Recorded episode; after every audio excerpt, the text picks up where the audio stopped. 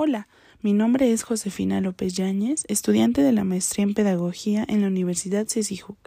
Hablaré un poco sobre la importancia que tienen las teorías pedagógicas contemporáneas. Al analizar y definir la importancia que tienen las distintas teorías pedagógicas contemporáneas, y dentro de ellas, siempre invariablemente debemos mencionar sus procesos con los que nos encontramos en todas las actividades que desarrollamos como docentes de manera intencional y que todas tienen un propósito previamente establecido, con el objetivo indudable de mediar el aprendizaje de los estudiantes. Cabe señalar que no son momentos sino procesos permanentes y se recurren a ellos en cualquier momento que sean necesarios.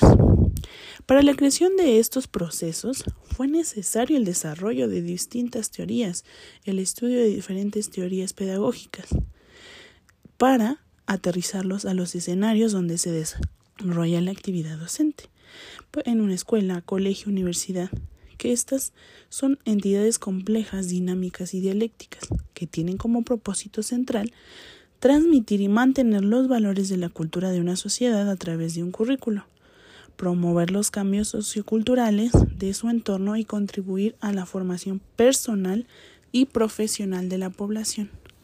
Ese podría ser uno de las principales importancias que tenemos en las teorías pedagógicas en general.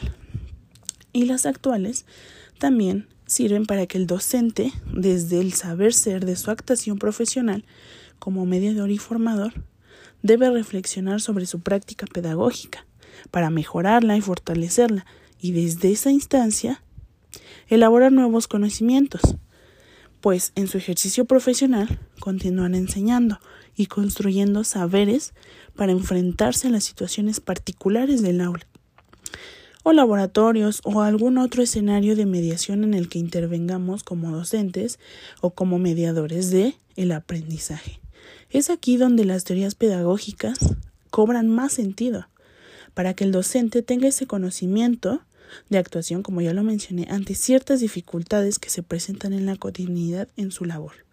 Así como también son muy importantes estas teorías pedagógicas, las clásicas como las contemporáneas, y a decir verdad, pues más las contemporáneas, porque es lo actual, es, es lo que se tiene que ir renovando.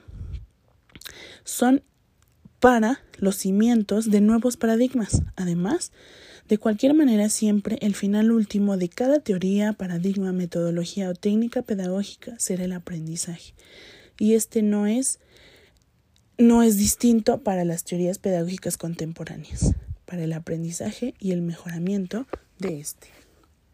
Muchas gracias. Esta fue una cápsula especial para la doctora Susana Callejas y su asignatura Teorías Pedagógicas Contemporáneas.